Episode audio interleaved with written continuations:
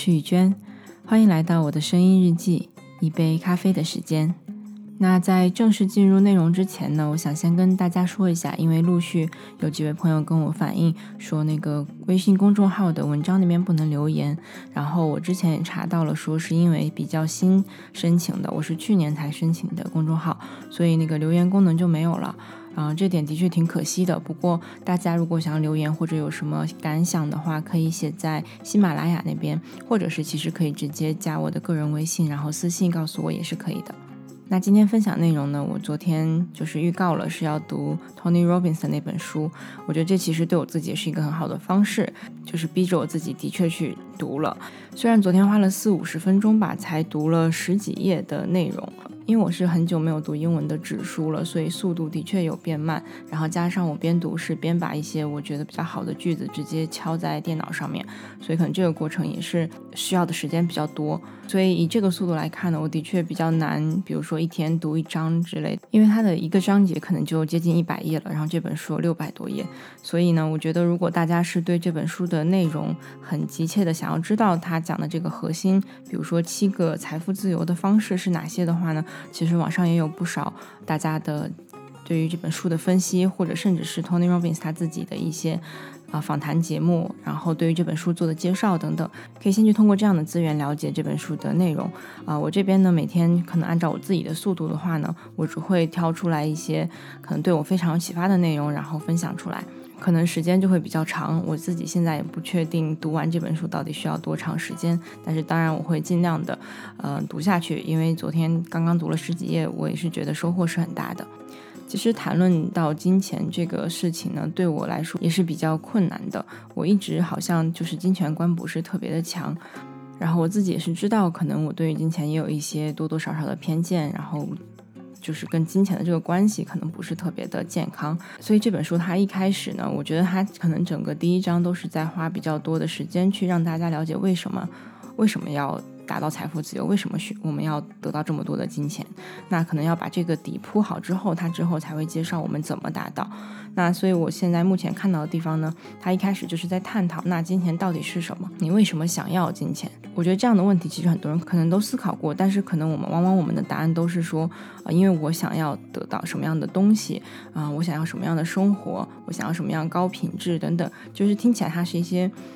好像是一些事物、一些具体的东西一样。但是呢，在这本书里面，他一开始就写到，其实我们要的不是说金钱带给我们的这个东西，金钱带给我们的呢，其实是一种感觉，它没有直接的带给我们自由，它带给我们的是，我们觉得我们现在有了钱，所以有了自由，我们有了钱，所以我们很安全，我们可以生活的，呃，很安稳，不用担心生活中的一些小的变化。然后呢，我们也觉得我们好像有选择，因为我们有这么多钱，我们可以去选择买不同的东西，过不同的生活。再加上它会给我们一种更加强大的感觉，我们觉得自己因为有了钱，什么都可以做。但这些其实都是感觉。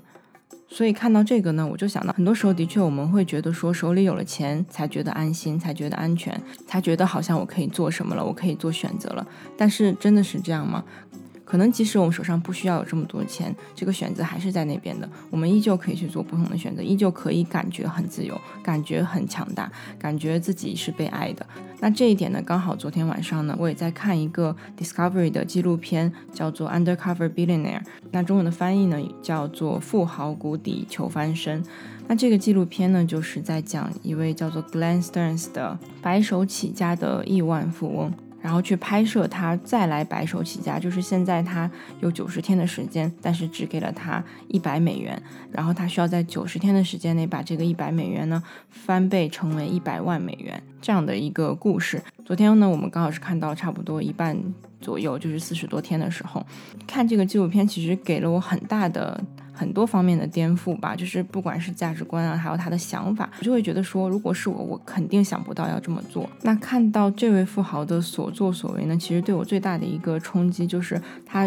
原来真的是他才是把金钱当做工具在使用，而可能很多人，包括我们自己，都是。有一种被金钱控制的感觉，就是你觉得你需要它，你才能做什么，就有点依赖金钱的一种想法在。但是这位富豪呢，他当时一开始，比如说他只有一百块、一百美元，然后他就会很敢于每一次都把手上的钱花到接近快要剩几块钱的状态，因为他相信他接下来的这个计划可以帮他挣回更多，所以他有很多次都是花到剩几块钱，然后又。